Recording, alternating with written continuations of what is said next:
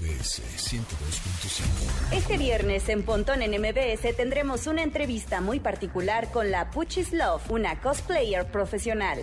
Manuel López Michelone nos trae su tradicional fórmula de la morsa para activar ambos hemisferios cerebrales con su conocimiento. Además, Densho nos traerá nuevas e interesantes noticias sobre el entretenimiento en su sección de videojuegos. Pontón en MBS. Una hora de lenguaje analógico trascendido Gadgets, tendencias. Tecnología vestible y avances que prueban que vivimos en la era que alguna vez soñamos como el futuro. Pontón en MBS. Eh, sí.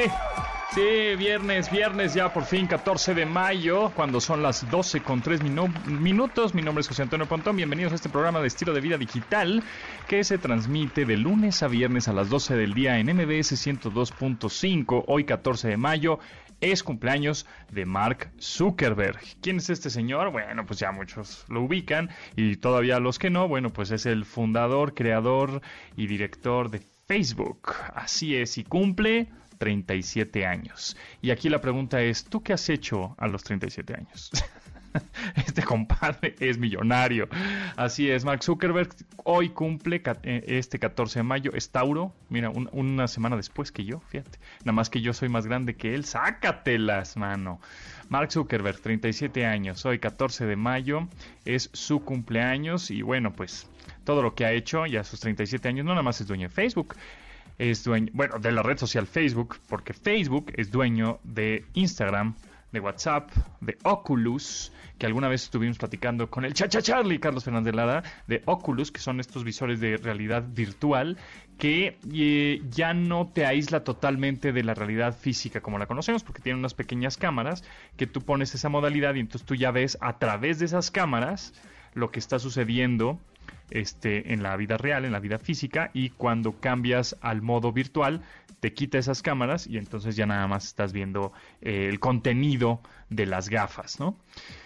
La verdad es que es una buena experiencia. Yo decía que los visores de realidad virtual, pues la verdad es que no iban a pegar.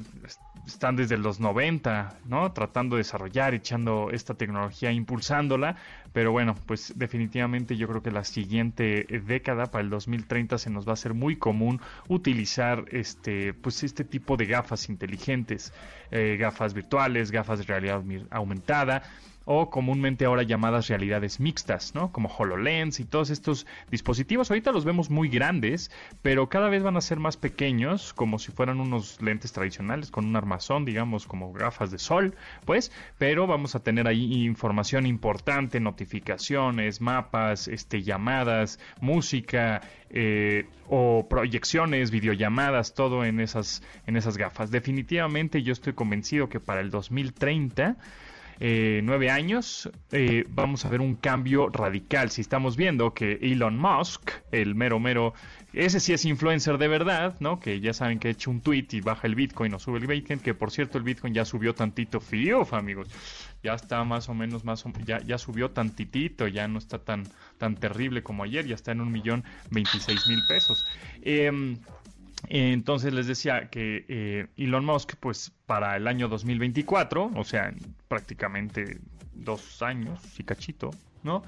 Va a mandar más gente a la Luna para que ese sea la parada para ir a Marte. Entonces, eh, cuando dices, no, hombre, ya la tecnología, ya, ya, ya, ya estamos a, límite, ¿no? Ya no puede haber más. Mm, señores, este es el principio eh, viene el cómputo cuántico y vienen las realidades mixtas y viene el Internet de las cosas, pero ya de manera masiva, ¿no? Se piensa que para el 2025, 2030 más o menos, vamos a tener alrededor de 25 mil millones de dispositivos conectados a la red, porque igual pensamos que nada más tenemos conectado la computadora y el celular, ¿no? Pero pues, y de pronto ya ahorita tenemos conectada la Smart TV o la televisión inteligente, pero poco a poco vamos a ir viendo más cosas conectadas a la red, desde coches, em, cafeteras, mm, refrigeradores, este, semáforos, todo. hacia allá vamos. Entonces esto se va a poner buenazo, amigos.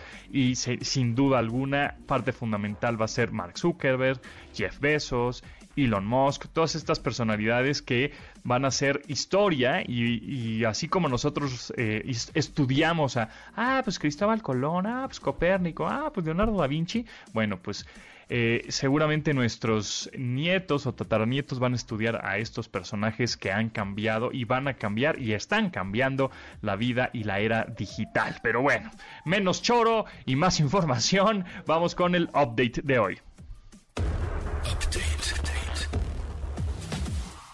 Las noticias más destacadas en la industria de la tecnología. YouTube anunció la creación de un fondo de 100 millones de dólares que serán destinados a pagar a creadores de contenido influyentes en su nueva plataforma Shorts. Esta cantidad será repartida entre un número indefinido de usuarios entre 2021 y 2022, los cuales serán elegidos por la compañía de acuerdo a su popularidad y capacidad de impacto. Aquellos que podrán recibir el dinero deberán generar creaciones originales que respeten las reglas del portal de videos. Shorts permite grabar y editar videos de hasta 60 segundos de duración con fondo musical para lo que cuenta con acuerdos con discográficas como Warner, Universal, Sony y otras más importantes en la industria de la música, con el objetivo de pegarle a TikTok con este formato de videos cortos.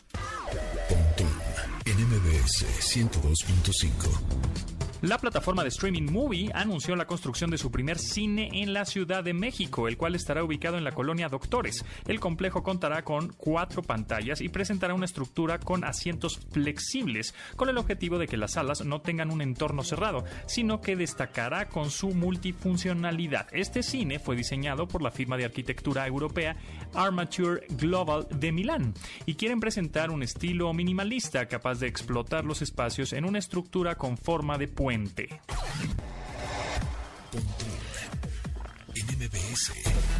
Google abrirá pronto un centro de soporte técnico en la Ciudad de México, para lo que buscará hacerse de talento mexicano que integre las filas del centro Google Cloud. Estas oficinas estarán enfocadas en ofrecer apoyo a empresas nacionales e internacionales que buscan hacer transición hacia el mercado digital y así incrementar su alcance. Los servicios de la tecnológica irán desde sectores como el educativo, la salud, la belleza, la banca y la industria textil. Para ello, la compañía ha anunciado que los perfiles que buscará van desde ingenieros en sistemas y cibernética, desarrolladores de aplicaciones, especialistas en Big Data, expertos en telecomunicaciones, gerentes de planificación empresarial e ingenieros en soluciones técnicas. Además de las especialidades de cada perfil, requieren que los interesados hablen inglés y que sean de origen mexicano. Las personas interesadas deberán acceder a Google Careers y especificar que su ubicación es en la Ciudad de México para poder ver las opciones disponibles. En MBS 2021 marcará el regreso de la franquicia cinematográfica de La Purga con la cinta Forever the Porch. Esta entrega contará con la presencia de dos actores mexicanos dentro de su reparto, Tenoch Huerta y Ana de la Reguera, quienes deberán de hacer todo para poder sobrevivir en un momento en que las cosas salen de control en Estados Unidos. La historia se centra en ambos, quienes son pareja y llevan una vida campesina, trabajando para la familia tejana de los Tucker. Después de la tradicional purga, una banda de asesinos en ataca violentamente a los Tucker y eso les hace unirse con sus trabajadores para enfrentar a un país a punto del colapso. Esta película llegará a cines el próximo primero de julio y espera convertirse en uno de los éxitos del verano. en MBS 102.5.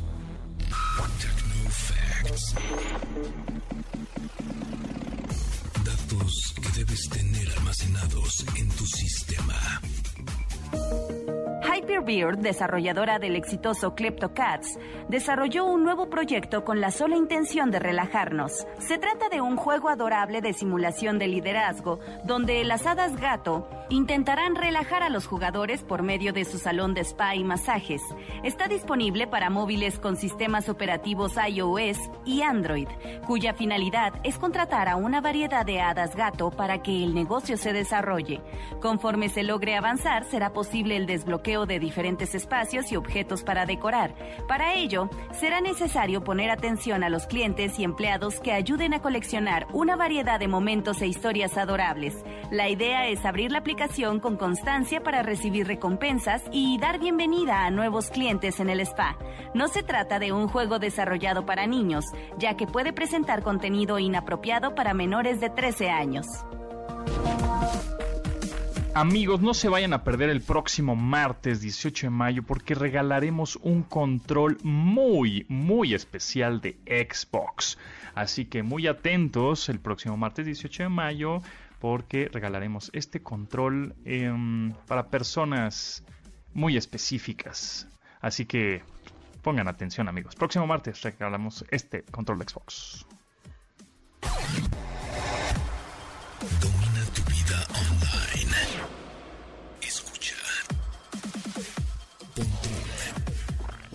MBS.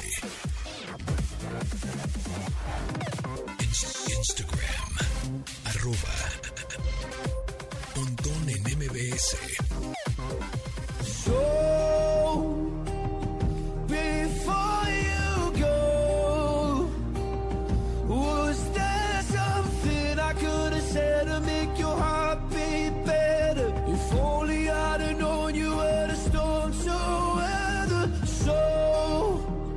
En una conmovedora balada, Luis Capaldi canta sobre la difícil experiencia de sobrevivir al suicidio de una persona cercana a él y donde él se pregunta si hay algo que él hubiera podido hacer para prevenirlo. Su tía fue esa persona en cuestión y también fue el motivo que inspiró que escribiera Before You Go, Pese a la complicada temática, este sencillo alcanzó el puesto número uno en listas de popularidad, incluso rompiendo un récord de permanencia en estas al pasar 37 semanas en el conteo Pop Songs. Em, la canción se llama Before You Go y la canta Luis Capaldi.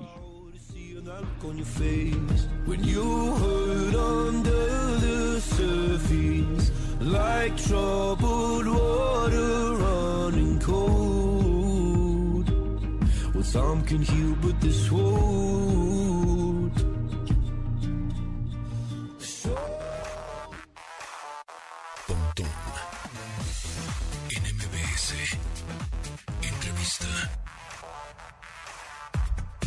Amigos míos, ¿cómo están? Bueno, pues en esta ocasión les traigo una invitadaza de lujo porque hasta trae el cosplay puesto de Kami, uno de los personajes, pues eh, podríamos decir que sí, más sexys de Street Fighter.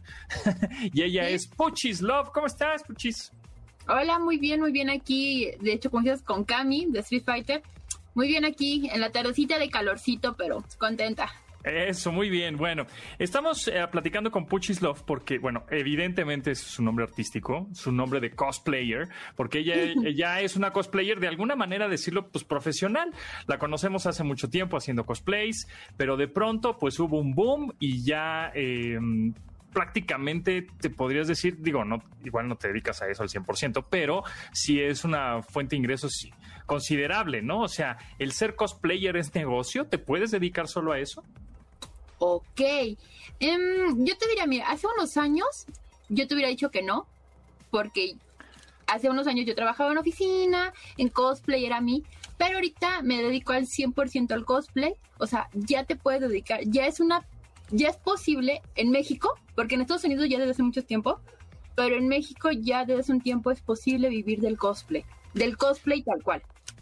Ok, que cosplay, pues de alguna manera son estos disfraces que el mismo, o bueno, tú misma o, el que se dedica a esto, los crea, los hace, ¿no?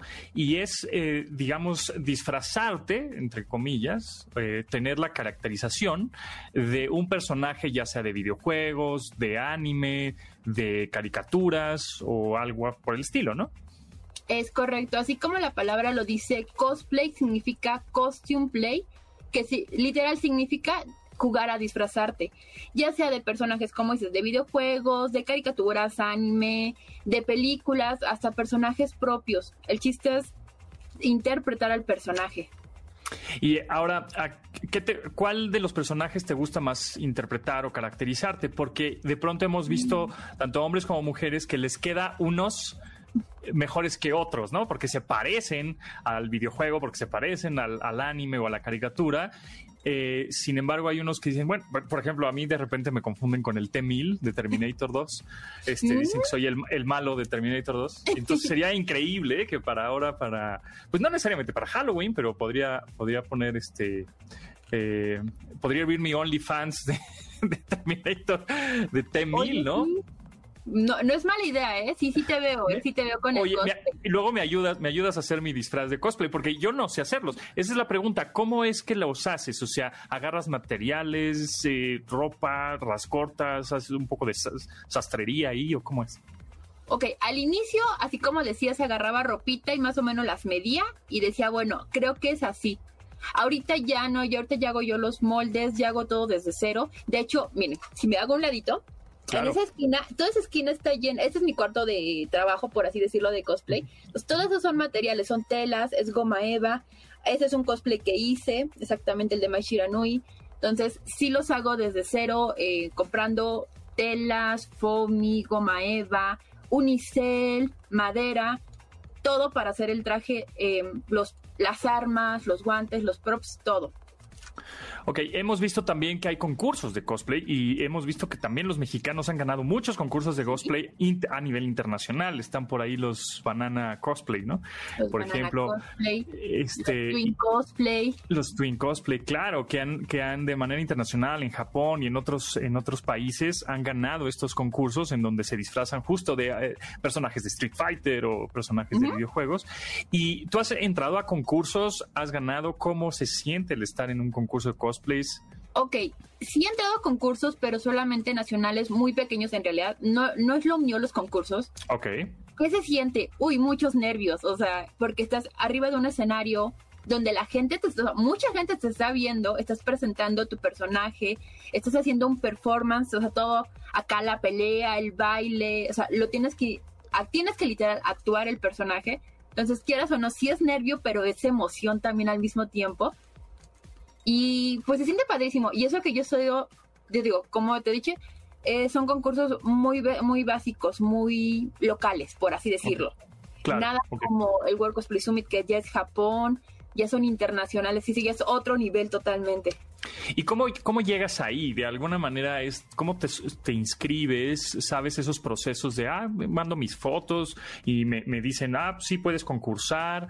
¿O hay, hay cosplays repetidos de repente o no? O sea, de repente llegas a- al concurso y, ay, ya salieron tres camis más, ¿no? Sí. Pues cada concurso tiene su re- sus reglas. Cada concurso las pone.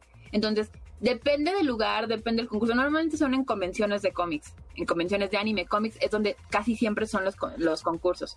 Cada uno pone sus reglas. Ahora sí que tienes que leer el reglamento para decir, como dices, si se vale repetir personajes, si tienes que tener cierta edad para concursar, eh, tienes que estar tal en tales horarios, tales, este, a veces en algunos concursos no te permiten hacer em, ciertos personajes de ciertas series o de o de anime o de ¿por qué? Porque así son las reglas.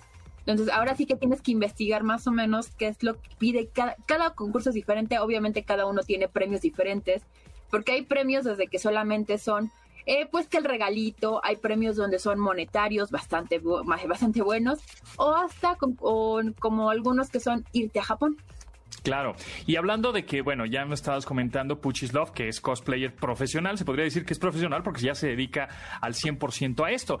Y, y ¿a qué se refiere con esto? O sea, te disfrazas y, y agarras este cosplay de videojuegos y, este, y de anime y caricaturas, etcétera, y, y te pagan por ello quién, ¿no?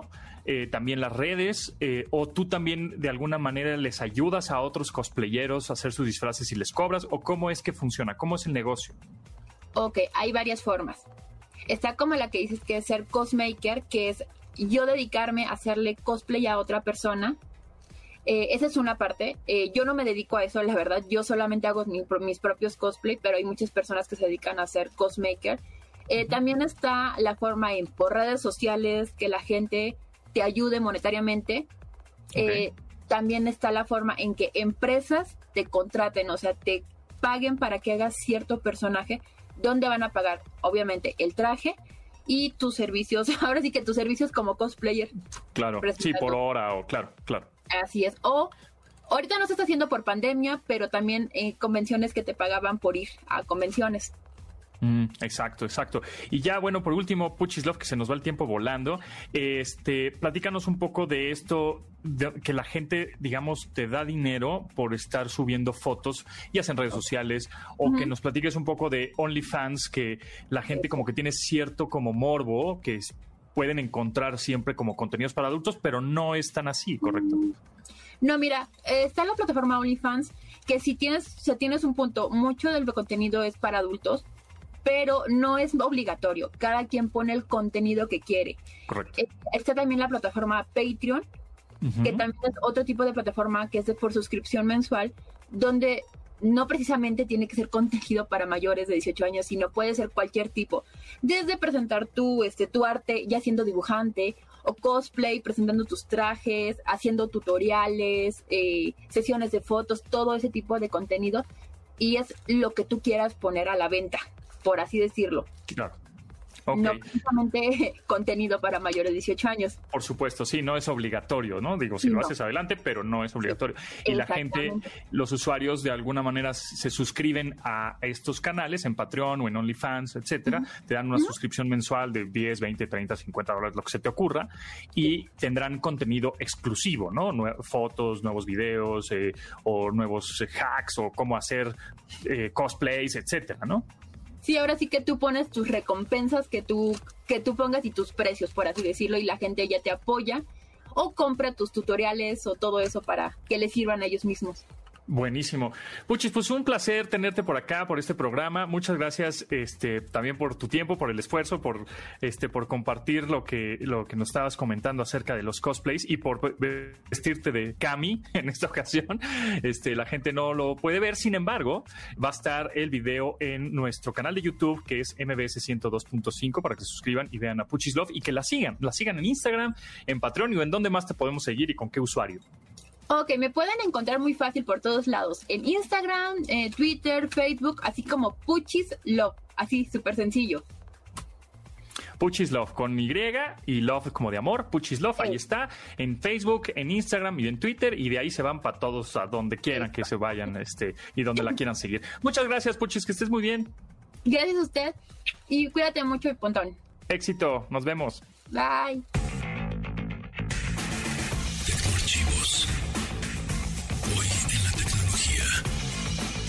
El 14 de mayo de 1973, Estados Unidos lanzó Skylab One, su primera estación espacial tripulada. Se trató del último lanzamiento del cohete Saturn V e involucró el desembolso más grande lanzado al espacio durante aquella época. Skylab llegó a registrar entre mayo de 1973 y febrero de 1974 tres tripulaciones diferentes que generaron 270 investigaciones en un tiempo total de 171 días. Finalmente, Skylab regresó a la Tierra en 1979. Mándenos un tweet en arroba pontón en MBS mencionando a los o las cosplayers, ahora que ya saben que es un cosplayer, que sigues o que te, o, que te gusta o que, no sé, que sigues en Instagram, que sigues en YouTube, que sigues en Twitter, hasta en OnlyFans, ¿no? eh, menciónenos, ¿no? A, qué, a, qué, cosplayers siguen en arroba pontón en MBS. Ahí espero sus, sus menciones. Pontón en MBS. Información digital decodificada para tu estilo de vida digital. Twitter, arroba, pontón en MBS.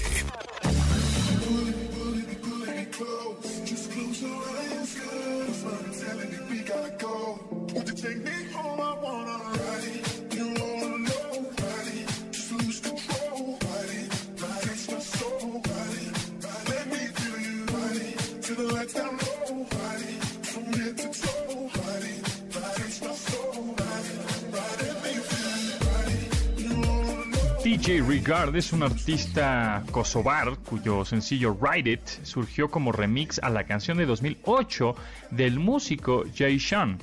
Eh, esta se convirtió en un éxito viral gracias a TikTok y lo catapultó para lograr éxito internacional. Este mix adaptó el track a un estilo house que recibió más de 4.1 millones de vistas en TikTok, lo que valió a Regard ser firmado por la discográfica Ministry of Sound.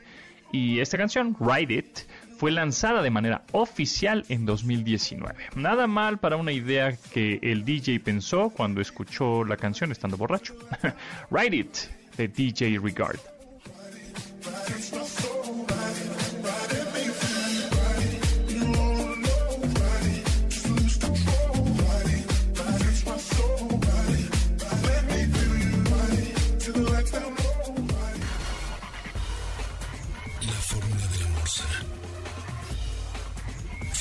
Ciencia con Manuel López Michelone. Viernes, viernes de ñoñerías, viernes de Morse, cosas nerds y algo más. A ver, hablando de fórmulas, porque la sección se llama la fórmula Morsa. Okay. Hemos visto la fórmula esta de Einstein, que es muy famosa, ¿no? Que es como ya un cliché, es como pongamos esa fórmula para que se entienda que estamos haciendo cosas muy sofisticadas matemáticamente, ¿no? Pero ¿qué es? ¿De qué se trata esa fórmula? ¿Y, y, y cómo es la fórmula? Sí, Pontón. Eh, bueno, eh, déjame decirte que yo tengo una camiseta Ajá. que dice E igual a MC al cuadrado. Sí. Y dice España igual a mucho calor al cuadrado. Sí. También. Me la, regalaron, me la regaló el papá de Gil Rusek una vez, este, del Maestro Internacional de Ajedrez. Bueno, el caso está en que esa fórmula, que de hecho eh, es eh, algo que se llama la equivalencia entre energía y materia. Y no creas que se, le invent- se la sacó de la manga Einstein, porque fue el primero que hizo esta equivalencia pensando que era un principio fundamental de la, de la física, que ese es el mero mole. O sea, esa es la contribución de Einstein. Pero la idea ya la había hecho Poincaré, o no sé cómo se dirá en francés, Poincaré, Henry Poincaré. Ajá. Bueno, él fue el que, el que empezó con esta discusión, pero fue Einstein el que sugirió que se trataba de un principio fundamental de la, de la, de la física. Y básicamente lo que dice es que la energía de un cuerpo es igual a la masa que tiene ese cuerpo, su masa en reposo, que puedes pensarlo así, generalmente lo piensas como el peso de un cuerpo, o sea, lo que pesas, lo que, esa es tu masa, pues, aunque en, en física no se habla de, esa, de estrictamente de esa manera, pero lo puedes ver coloquialmente así, multiplicado por la velocidad de la luz. La velocidad de la luz es, es este 3. punto- bueno, 300 mil kilómetros por segundo, ¿no? Que es muy grande. Entonces, eso quiere decir que hasta un gramo de masa tiene mucha energía, mucha energía, tanta como, bueno, o sea, eh, potencialmente tiene mucha energía. Ahora, también hay una masa que se llama relativista, que es la masa en movimiento, y esa es todavía mayor que la masa inercial, que es decir, que la masa, que, o sea, la energía que tiene una masa, un cuerpo en reposo. O sea, esa Un fórmula, reposo, ¿perdón? esa fórmula no era la de la bomba atómica. Bueno, sí, claro, porque finalmente, Ah. o sea, no es estrictamente la bomba atómica, pero, pero el principio es ese. Por ejemplo, tú tienes un, un, no sé, dos kilos de plutonio, Ajá. y entonces lo que avientas es una serie de, de neutrones que chocan contra los núcleos y al chocar generan calor. Y entonces se desprende esa energía en forma de calor, en forma térmica, ¿sí? Y esa cantidad, en, en dos kilos de plutonio genera una energía tal que destruye una ciudad como Hiroshima o como Nagasaki. Y cuando se dio cuenta de eso, Einstein, ¿qué pasó? ¿Qué hizo? Ah, bueno, en realidad Einstein, eh, como muchos otros físicos, trabajaban en, en estas discusiones sobre cómo funcionaba el universo y la energía y las partículas y demás. Pero pues empezó la Segunda Guerra Mundial y los nazis estaban como muy perros, o sea, estaban haciendo la tarea muy bien en términos eh, militares. Y sí, o sea, finalmente Alemania sí se puede decir que es un país bastante disciplinado y bueno, desde luego los, eh, la Alemania nazi era muy disciplinada y, y todo el esfuerzo de la guerra de Hitler pues estaba enfocada al dominio y al Tercer Reich y todas esas cosas. Y entonces incluso se eh, decía Hitler ya en el ocaso de la guerra que él tenía un arma secreta con la que iba a resolver el problema que tenían los alemanes, que estaban perdiendo la guerra, eso era clarísimo, ¿no? Ujú. Y esa era la bomba atómica que estaban haciendo los alemanes. se sabe que un grupo de noruegos se lanzaron a boicotear una, una planta de agua pesada que es, es uno de los procedimientos que se usa para generar una bomba atómica. Y destruyeron una planta de agua pesada en, en, Alemania, que era la que hubiera provocado que si no hubiese habido ese, ese problema, o sea, si los noruegos no hubiesen llegado a hacer el boicot que hicieron en esa planta, quizás eh, Hitler pudo haber tenido la bomba atómica justo a tiempo, ¿no? Pero no la logró. Mientras tanto, en Estados Unidos, en el 41, por ahí, eh, que ya ves que entra Estados Unidos a la guerra por Pearl Harbor, en el año 41, bueno, pues este, se, como la guerra se está poniendo muy fea, eh, eh, los científicos que habían oído de los países europeos y que estaban todos residiendo en Estados Unidos, decidieron escribirle al presidente en turno, que no sé, no sé quién era exactamente. El caso, creo que no sé si era Eisenhower, pero el caso está en que para que les hagan caso, y le piden a Einstein que escriba una carta diciendo de las posibilidades de hacer una bomba atómica, a través de los principios de la física nuclear, ¿no? Uno de ellos es que la energía, eh, este, eh, de, un, de, una, la, equivalencia entre la masa y la energía, donde tienes una masa de plutonio y que esa potencialmente puede disparar una bomba de, no sé, 20 kilotones, una cosa así, que lo cual es, es de carcajada, es de risa loca, ¿no? Es de primaria, tener unos 20 kilotones, pero podía matar, este, no sé cuántos cientos de miles, como pasó en Hiroshima y Nagasaki, ¿no? Además de todos los que, que murieron a través de los años por la radiación que se generó, ¿no? Pero ese es el, ese es el punto. Entonces, a Einstein le piden que firme una carta diciéndole al gobierno estadounidense que deberían ponerse a investigar y ponerse las pilas, porque si no, no les va a ganar el mandado los nazis y en lugar de nosotros, de nosotros, Estados Unidos, mandar un, terminar la guerra con un bombazo nuclear en algún momento, pues podrían ser los Estados Unidos los que recibiesen un bombazo de los alemanes, ¿no? Y bueno, esa es un poco la historia de, de, esa ecuación, al final de cuentas, ¿no? Pero, pero no fue solamente Einstein, ¿eh? este, esa es la fórmula que Einstein hizo muy famosa precisamente por este asunto de la equivalencia entre la energía y la masa. Ok, ok, ok. Entonces, pero fíjate, montón que, que, hay que reconocer que, que este el proyecto Manhattan, que fue donde se hizo la bomba atómica, eh, que por cierto, trivia.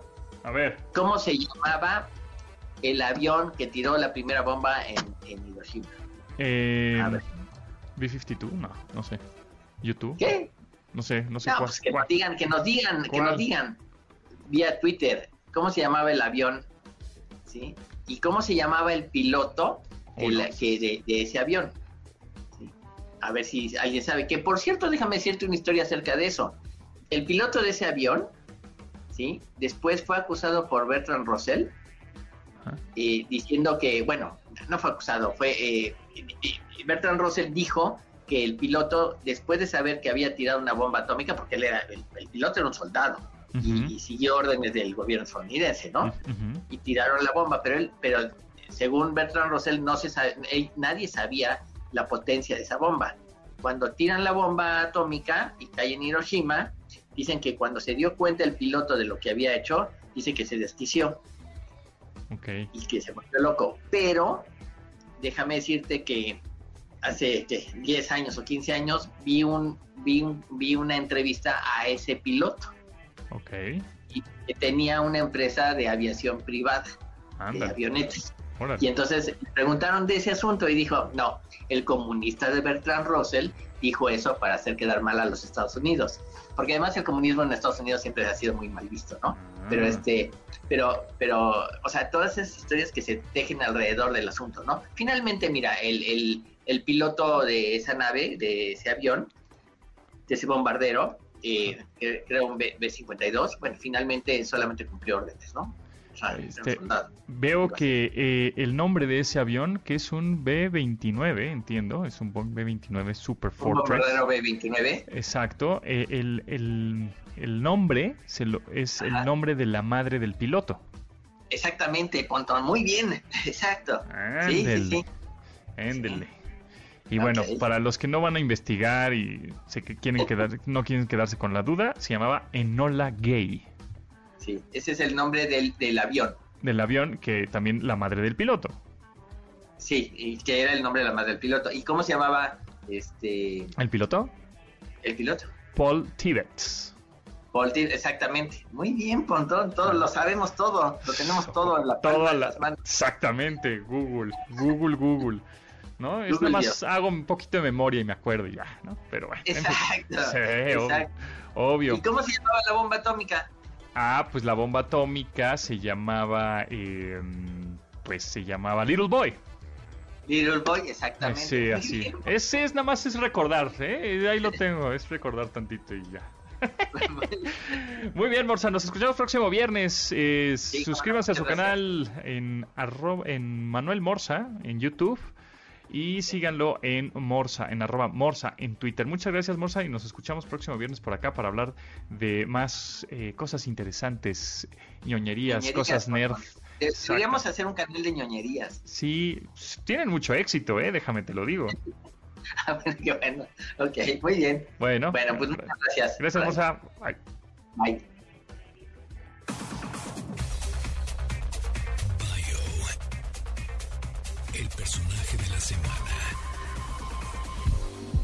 Bono se ha distinguido por una carrera llena de altruismo y obras a beneficio de otras comunidades, aunque ha sido mucha la energía e ingresos que ha invertido en apoyar a personas en todo el planeta, no ha podido evitar algunas de las vanidades que un gran poder adquisitivo le permiten. A continuación compartiremos algunos de los momentos de vanidad más peculiares en la carrera del sobresaliente vocalista irlandés. Paul Hewson es reconocido por poseer un Ford Cortina amarillo, cuyos están decorados por vestiduras tipo leopardo. En agosto del 2002, Chris Martin, vocalista de Coldplay, señaló que Bono había sido sujeto a trasplantes capilares. El líder de YouTube rechazó el señalamiento al instante. En 2003, Bono participó en un concierto de caridad al lado de Luciano Pavarotti. Para tal evento quería usar su sombrero favorito, por lo que hizo que lo enviaran en un vuelo desde Italia hasta Londres para poder usarlo.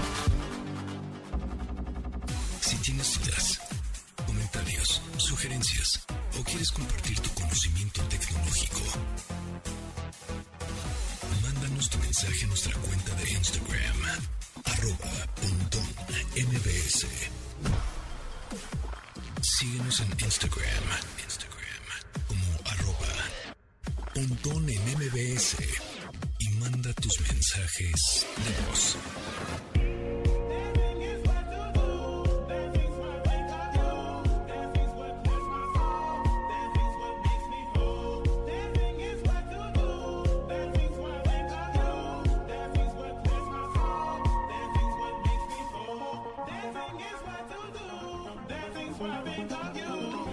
Dancing es una canción que el DJ y remixer Aaron Smith trabajó en 2004 al lado de la vocalista Lovely y logró un poco de popularidad el año siguiente. Sin embargo, en 2013 fue remezclada por Chrono y eso la impulsó a la fama de nuevo. Cuando creíamos que el éxito de la canción se había quedado ahí, en 2019 fue retomada como una broma viral sobre un loop en video de Los Simpson, el cual se hizo meme y llegó a Instagram, YouTube y hasta tomó forma de videojuego. Una canción que estaba destinada a ser un hit sin importar cuántas veces la tuviera que intentar. La canción Dancing de Aaron Smith featuring Chrono y Lovely.